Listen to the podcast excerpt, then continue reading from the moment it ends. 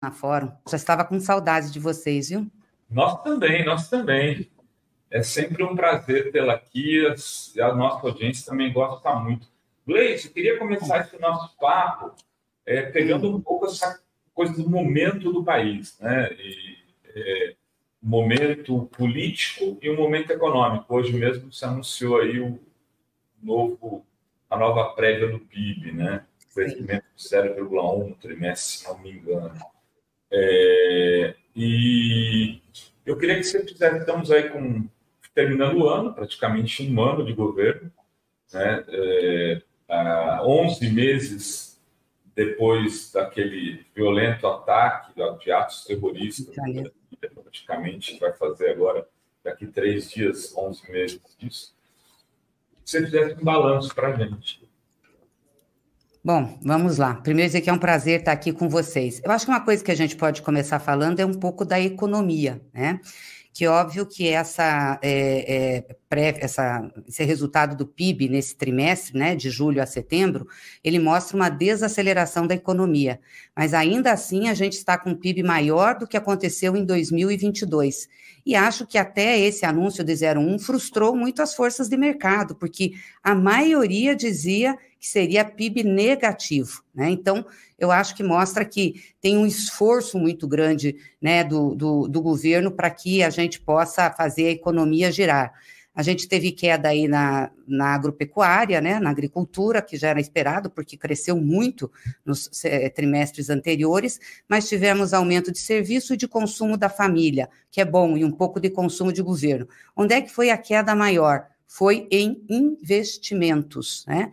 Justamente investimentos, que é o componente do PIB que precisa de uma política creditícia boa, que precisa de juros baixos. Então, de novo, nós vemos aqui a perversidade da atuação do Banco Central de manter as taxas de juro na estratosfera. Isso está levando a gente a ter uma desaceleração.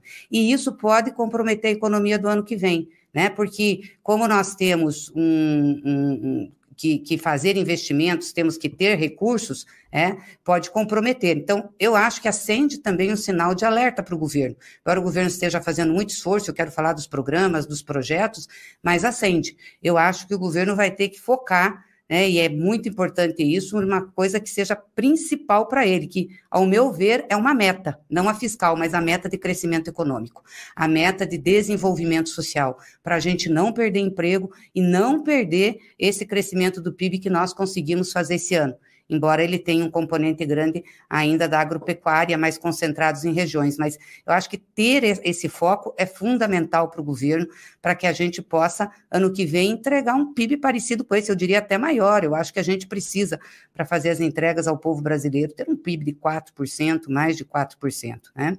Mas ah, é, é importante dizer que a, a torcida do mercado negativa não, não se é, consolidou, né? Acho que o governo conseguiu, nesse período, Rovai e Dri, fazer muita coisa. Olha, todos os programas, todos os projetos que a gente tinha né, nos governos anteriores foram reestruturados. Claro que alguns ainda vão demorar um pouco para ter é, é, consequência na vida das pessoas, ter resultados, principalmente quando você pega a parte de investimento, né?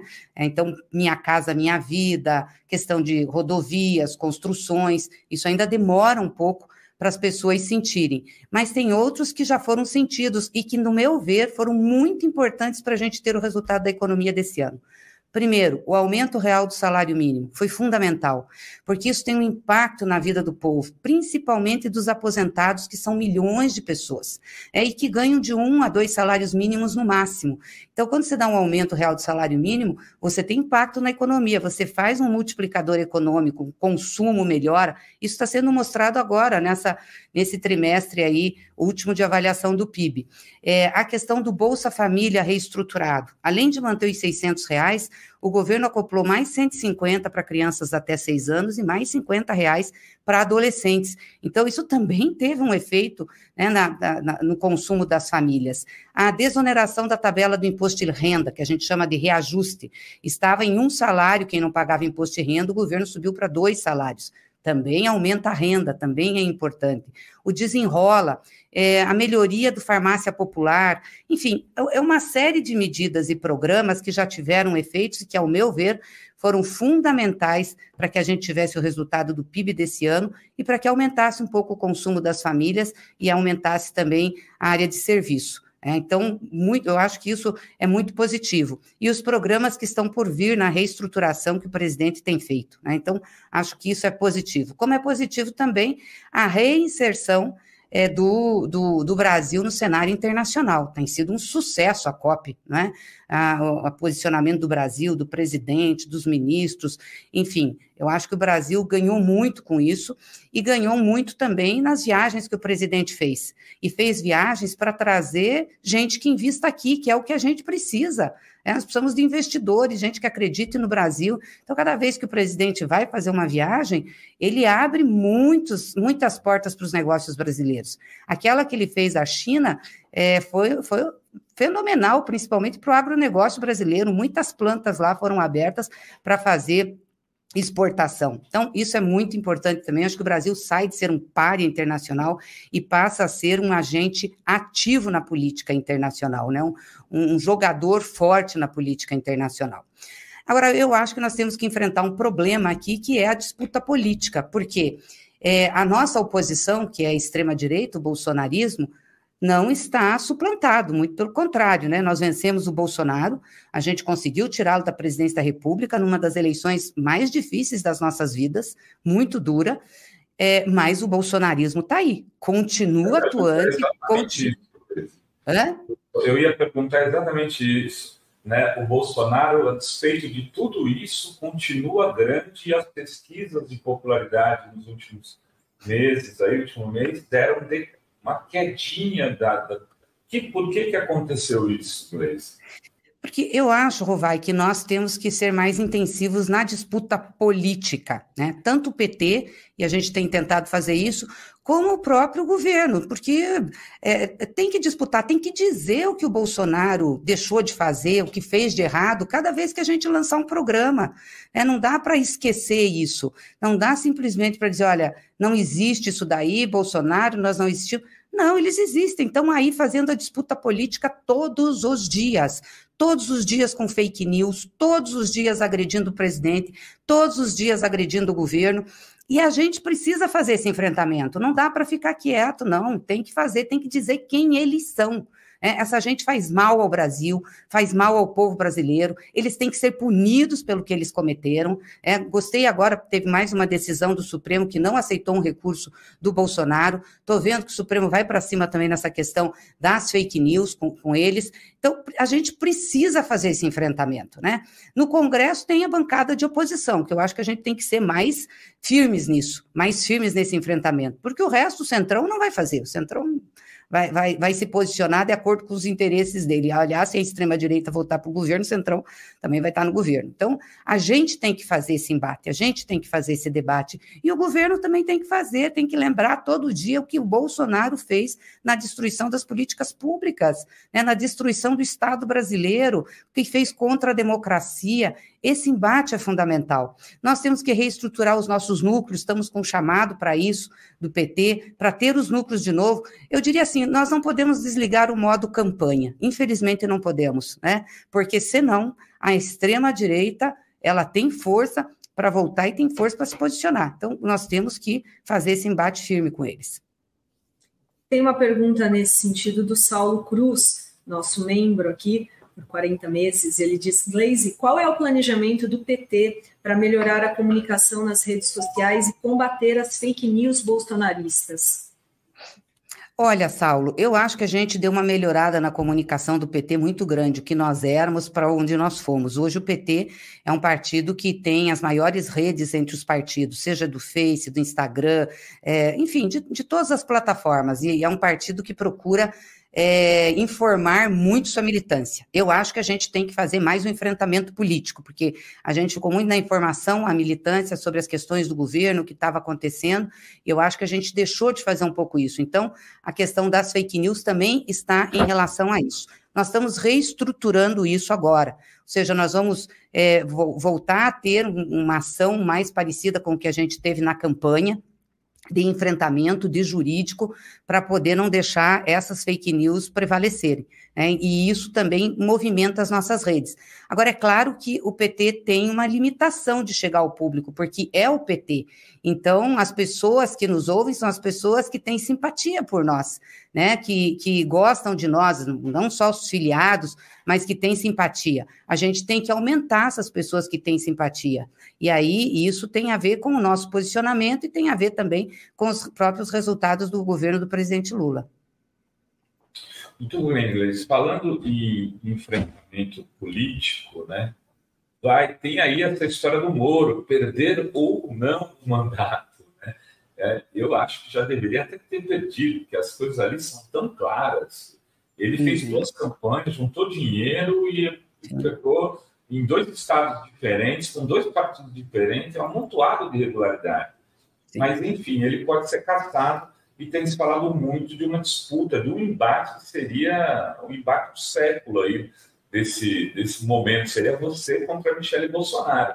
São duas grandes lideranças, uma do PT, duas mulheres, né? É, querendo ou não, a Michele se tornou uma, uma, uma, personagem da política central desses últimos meses, depois da inelegibilidade de Bolsonaro, é tratada até como uma possível candidata à eleição presidencial.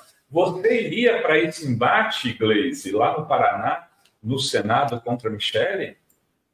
Não, primeiro falar um pouquinho do Moro, que eu acho que é importante. Você traz aqui informações que são relevantes de todos os abusos e, e, problemas que ele teve, né, e cometeu, irregularidades que ele cometeu no processo eleitoral dele. Quer dizer, um juiz que pregava a moralidade, que pregava o correto, mostrou que a campanha dele foi uma das piores do Brasil, com mais irregularidades, desvios, é, não se atentou à questão da, da lei, enfim. Então, com certeza ele merece, precisa é, ser caçado, né? Porque isso é pedagógico, inclusive. Ele vai fazer depoimento dia 7 e depois vai ter o voto do relator e vai ter a discussão no TRE. Então, nós não sabemos como isso vai se dar. Eu acho que ali o processo é todo para ele ser caçado mas eu não sei o tempo disso, não sei como isso vai se dar, é, e em sendo cassado, obviamente, o TSE deve chamar novas eleições do Paraná. Eu, Paraná é meu estado, eu gosto muito daquele estado, já fui senadora pelo Paraná, acho que posso ajudar, sim, num debate político, e quando você vai para um enfrentamento político, você não escolhe adversário, você faz um enfrentamento com quem tem que fazer, porque você faz a partir da sua causa, daquilo que você acredita, daquilo que você defende, e não a partir só do que o adversário se coloca. E quando você defende a sua causa, o que você acredita, você se contrapõe ao adversário. Então, se eu for disputar a eleição, se for essa a vontade do partido, que é uma discussão que nós temos que fazer no Estado, também uma discussão nacional, eu não tenho problema em disputar com quem quer que seja. Vou cumprir o papel de defender aquilo que eu acredito, como eu sempre fiz na política. Tem se falado muito da senhora ir também para o ministério, do presidente Lula. É o, é o, a senhora vai assumir o ministério? Tem alguma mas Já estão até falando do Secretaria-Geral da Presidência, Ministério da Justiça tem várias especulações, eu estava vendo hoje. A criatividade, a criatividade graça, né? Eu não ouvi a de boca de ninguém, viu, Gleice? Quero te confessar aqui. Mas eu só li no, no, no na mídia tradicional. É, é. Achei que estava consolidado a, a tua permanência é. na presidência do PT depois do esticamento dos mandatos, mas como voltaram os boatos, aí o que a militância quer saber, quer dizer. Não, tem muita especulação, né? E quem, defe, quem define ministro é o presidente, não são os jornais, nem a vontade é, das pessoas. Então, isso é importante dizer. E lá atrás, o presidente pediu para que eu conduzisse o partido.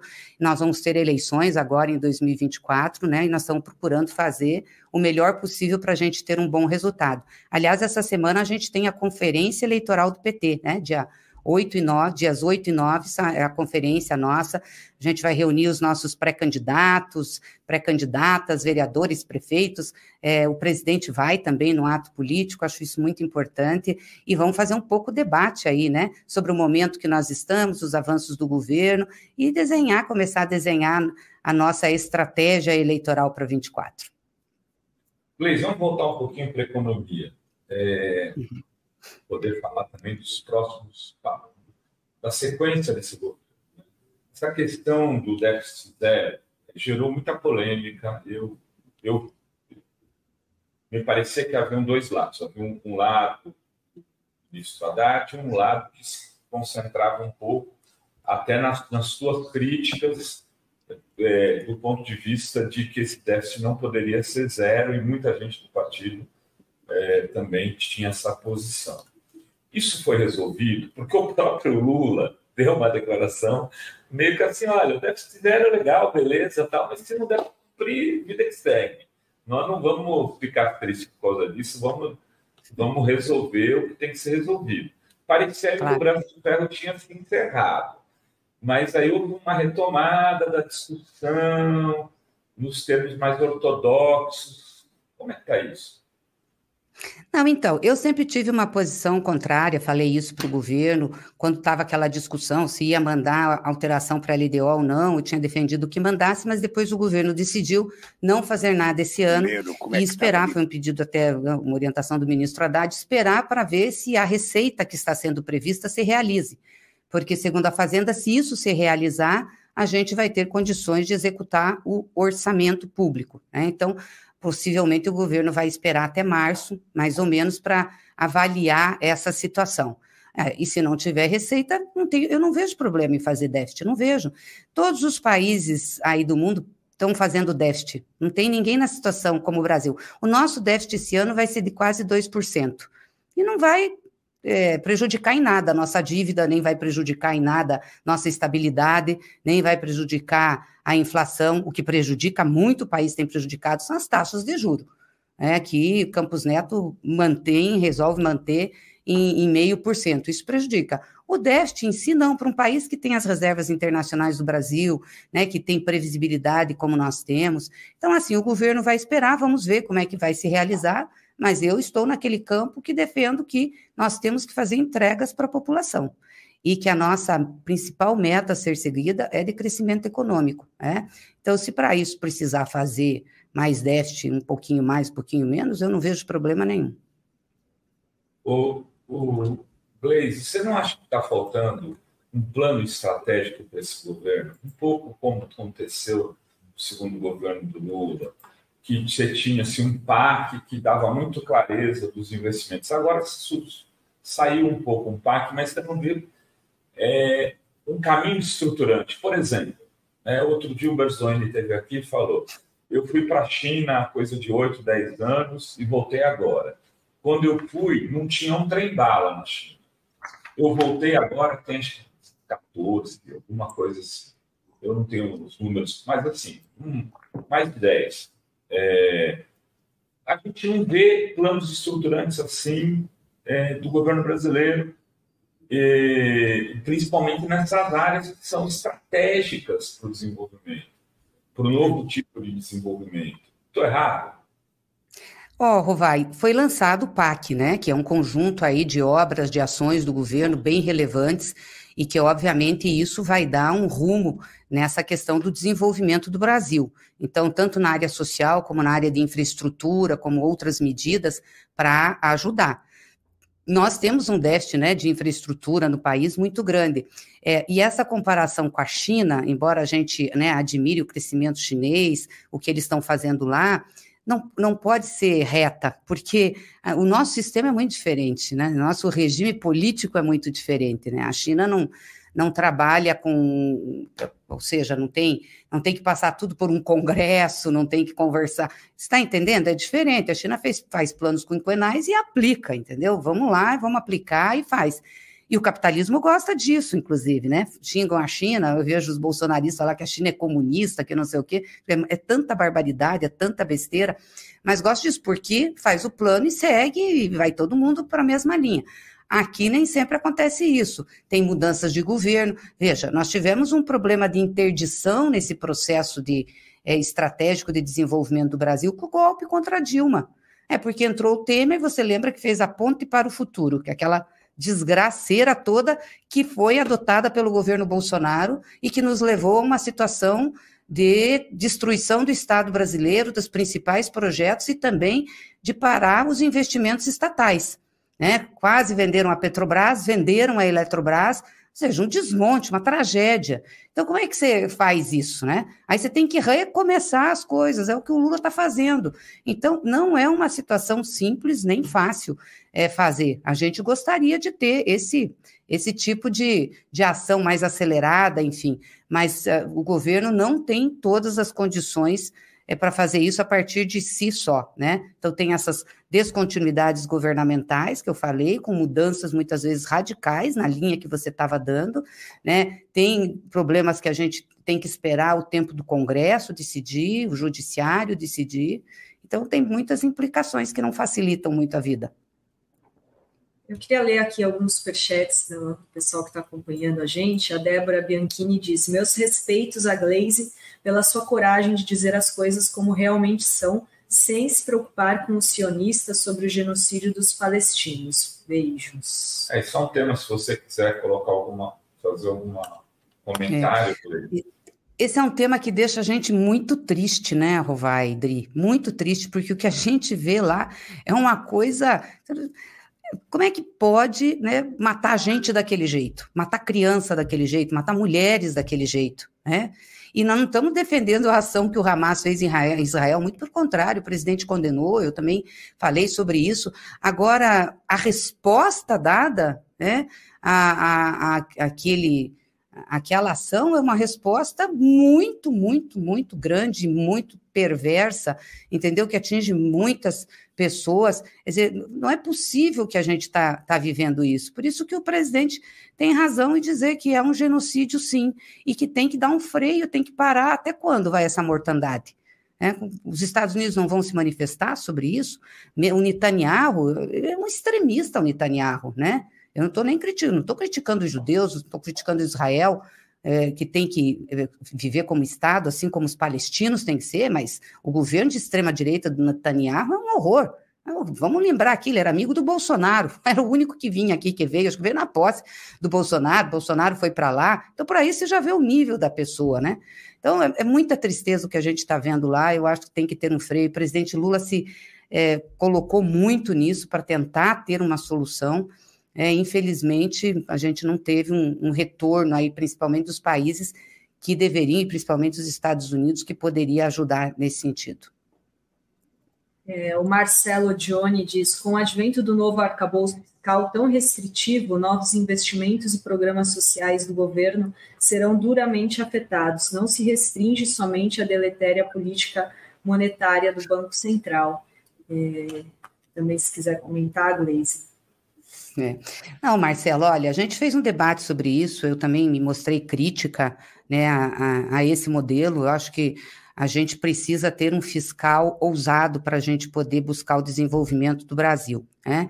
O arcabouço foi aprovado e piorado na Câmara, né? piorado, porque as emendas que fizeram lá foi, foram muito ruins, ou seja, o mercado foi para cima para piorar o arcabouço e fazer com que o foco do fiscal seja o equilíbrio da dívida pública quando a gente não precisava disso, né? É, nós temos uma dívida pública equilibrada, historicamente equilibrada, e vamos lembrar aqui que foi o presidente Lula, o presidente que mais baixou a relação dívida-PIB, né? Então, obviamente que a gente pode ter consequências, por isso que eu defendo que é, em não realizando a receita, eu acho que vai ter, vamos ter dificuldade por conta do PIB, né? Quando o PIB cai, aí você também é, é, decresce a arrecadação, é, no caso aqui não caiu, mas tem uma desaceleração, por isso que eu defendo que a gente tenha déficit para a gente poder fazer os gastos que o Estado precisa é, e poder fazer as entregas à população. Tem vários. Então, ler tudo uma é, vez. vou ler tudo uma vez, tem um monte. Coitada da Cleide. É, aí, uhum. o Adilson diz... Mas é uma oportunidade para dialogar com a militância também, né, Cleide? Porque você sabe que boa parte das pessoas que estão aqui, no mando superchats, acaba Sim. sendo uma relação político-partidária. É. O Adilson diz: para cima deles, Glaze, conta com a gente. A Carmen Moritson, Glaze, sou sua fã. Acho que o Bolsonaro Obrigada. será preso. depois você responde. Bolsonaro será preso? Eu espero que é. sim, né? É o mínimo que pode acontecer depois de tudo que ele fez. Eu espero que seja preso, sim, porque ele é um mal para o país, né? Não podemos voltar a ter um risco de ter um Bolsonaro é, é, fazendo as artes aí e atentando contra a democracia. Ah, o Ricardo Pereira diz: a gente percebe no PT uma dificuldade enorme de renovação. O meu zonal, mais de uma década com a mesma presidente. Como é, ela vê o futuro do PT? Como você. Como você. É. Mas ó, nesse negócio da presidência da zonal, teria que ver porque as presidências né, do partido, em qualquer instância, só podem ter dois mandatos. E o mandato, cada mandato é de quatro anos. Agora, eu concordo com o Ricardo que a gente tem, tem um partido, digamos assim, é, bem menos jovem, né? Nossa faixa etária aí da maioria das lideranças do partido já é uma faixa etária acima dos 40 anos. A gente tem feito um esforço muito grande de renovação. Nós temos cota de jovens nas direções do partido, né? 20%. Próximo congresso a gente deve aumentar isso e estamos fazendo um esforço muito grande para a eleição de vereadores e vereadoras jovens, jovens, mulheres, negros. O partido tem investido muito nisso. A gente já na eleição passada de 2020, da de 2018, a gente já investiu nisso também. Tanto que tivemos resultado. Hoje, a maior bancada feminina da Câmara dos Deputados, é, proporcionalmente, inclusive, não só numericamente, mas também numericamente, é a bancada do PT. E temos muitas mulheres negras, jovens, porque a gente acha que isso é muito importante. Então, nós temos conversado muito com o partido é, para que a gente possa fazer isso. E atrair a juventude, né? Porque muitas vezes o jovem acha a política chata, acha que não é atrativa, não tem esperança com a política. Consequência, inclusive, da criminalização da política que foi feita, né? É, essa criminalização da política ajuda a afastar as pessoas. Então, a gente tem que regenerar isso e tem que conversar e estimular a participação aí da nossa juventude. Tem mais aqui a Rita Maia. Presidenta, sou de Salvador e ainda não sei qual será o candidato do PT para prefeito. Sabe de algo? Sim, nós temos um pré-candidato, que é o nosso deputado estadual.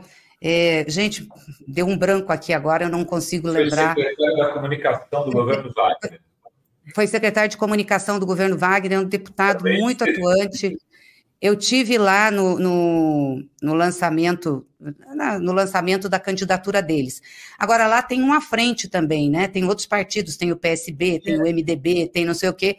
Então o que o próprio partido me falou, mesmo lançando o companheiro é, para ser candidato, foi que é, teria ainda uma discussão com esses partidos e poderia ser, inclusive, que o nome não fosse dele, fosse de um outro partido por conta da composição.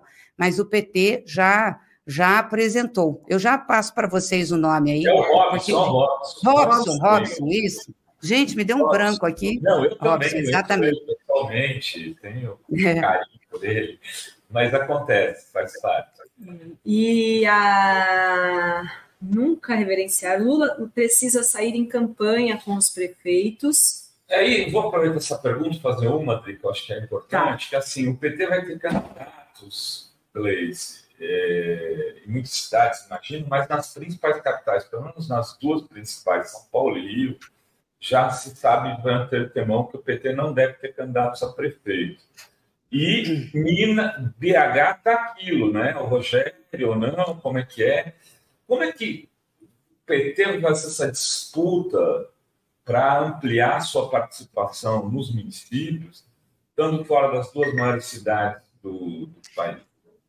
Não, nem sempre você ter uma candidatura a prefeito quer dizer que você amplie a sua presença política ou melhore. Dependendo, você pode piorar do desempenho do seu candidato. Então, não adianta também dar murro em ponto de faca. A gente precisa ter sensibilidade para fazer as composições. São Paulo é muito importante e o Boulos é uma pessoa do nosso campo político, com compromisso, é, que com certeza vai cumprir um papel fundamental para nós fundamental. Né? Ganhar São Paulo com o Boulos é é, ganhar ter uma vitória considerável no processo eleitoral de 24. Né? É, em Belo Horizonte, nós lançamos o Rogério Correia, que é nosso deputado federal. Lá a gente tem mais dificuldades, né? O PT sofreu muito lá, nós estamos recuperando, estamos reconstruindo, e também dentro do nosso campo não tem nomes que sejam tão expressivos que a gente possa retirar o nosso nome. Né? Tem o prefeito, que foi apoiador do Lula, a gente mantém conversação com ele, mas possivelmente a gente, no primeiro turno, até pela, pelo espaço político que tem em BH, a gente saia com candidatura. Né? O Rogério é uma pessoa que tem projeção, enfim, tem o um embate, acho que a gente tem condição de tirar, ter uma boa chapa de vereadores.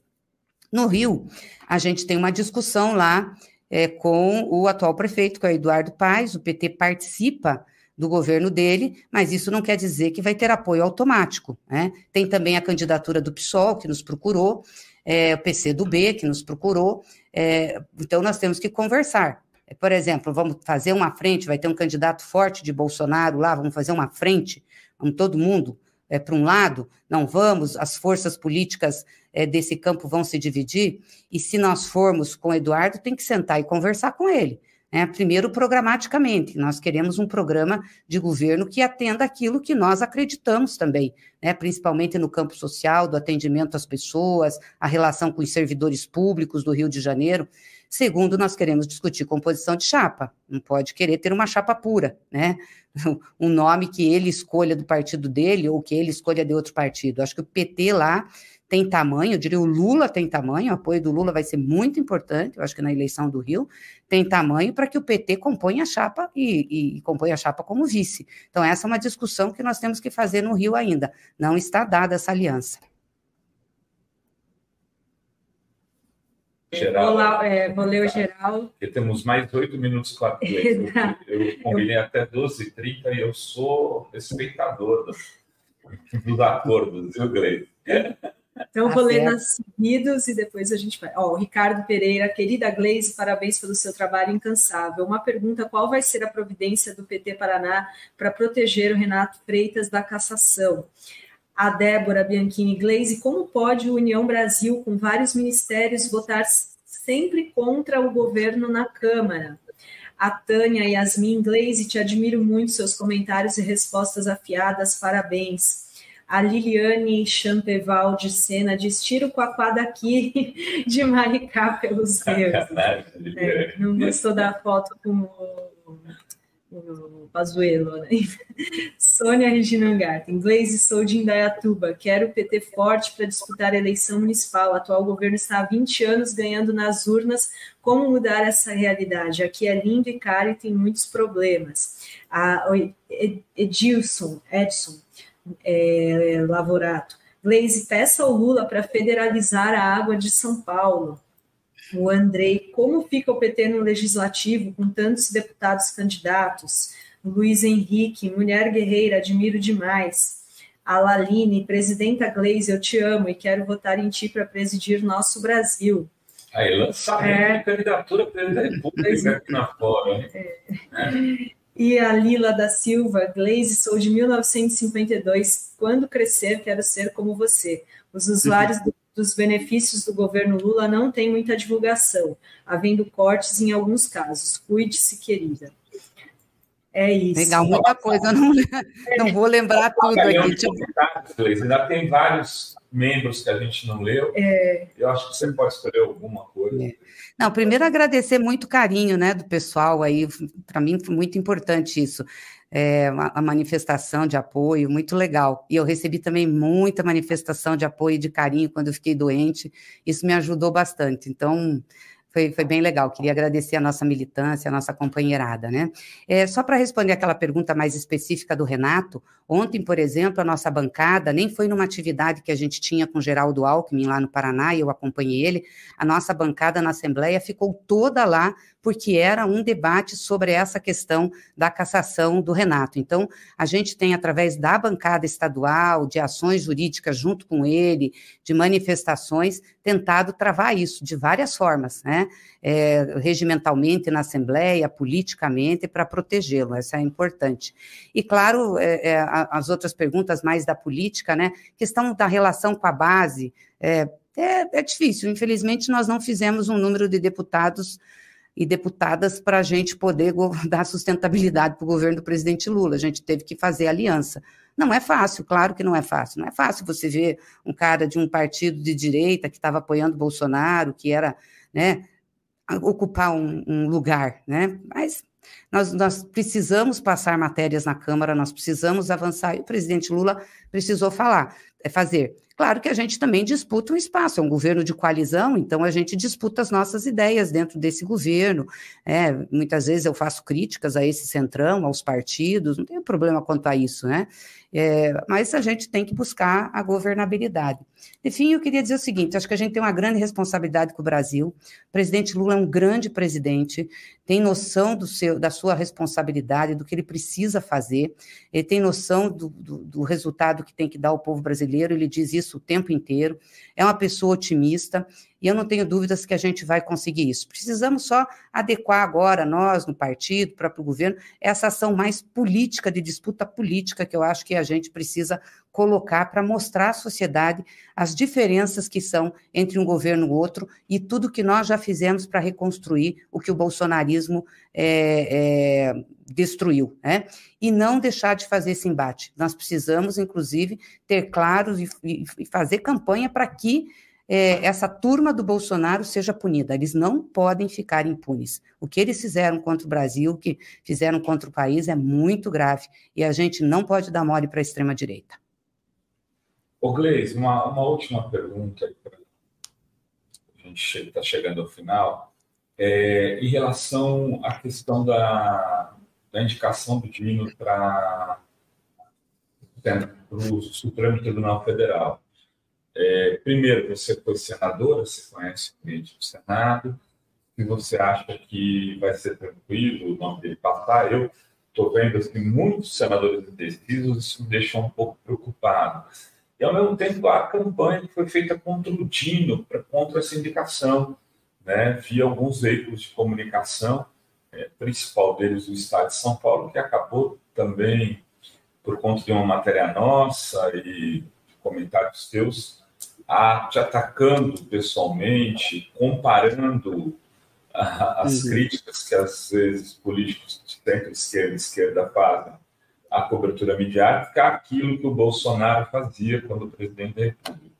É, eu, eu não consigo nem entender como as pessoas conseguem dar é, tra, tra, trabalhar com esse tipo de comparação. É. Era uma coisa tão, tão grotesca que o Bolsonaro fazia com a família, mas eu, e além disso, quero dizer assim, eu tenho um respeito por muitos daqueles profissionais que trabalham nos veículos de comunicação, muitos são meus amigos e eu sei que você também. Mas, enfim, essa coisa do Flávio Dino aí, por que tanta resistência? Não, primeiro dizer que eu acho que foi uma grande indicação do presidente, o Flávio Dino. Né? O Flávio não é do PT, até vi que tinha gente dizendo que o PT era contra. Não, o PT não é contra, o PT jamais foi contra. Pode ter gente do PT, setores do PT, que expressem essa posição, assim como expressam em relação até membros do PT. Isso acontece, né? Pelo, pela forma como o nosso partido é organizado, enfim, a democracia interna. Mas dizer que o, Flávio é um grande companheiro nos momentos mais difíceis que nós passamos, a prisão do Lula, o impeachment da Dilma, ele como governador teve coragem de fazer um enfrentamento e de estar ao nosso lado. Então, é um nome que, no meu entender, engrandece o Supremo. O presidente, na realidade, tinha um bom problema, né? Porque os três nomes que estavam colocados para ele indicar eram nomes bons, né? É, então, eu acho que ele acabou optando pelo Dino. Isso não quer dizer que mais tarde não abram outras vagas, não tenham outros nomes a serem colocados, ou mesmo os que estavam podem podem voltar, mas eu achei que foi uma grande escolha do presidente Lula, né? Pelo capacidade do Flávio, já foi juiz, conhece processos, conhece a política, enfim, tem autoridade muito boa, muito grande para chegar lá. Eu acho que não vai ter problema com o Senado, se eu conheço um pouco o Senado.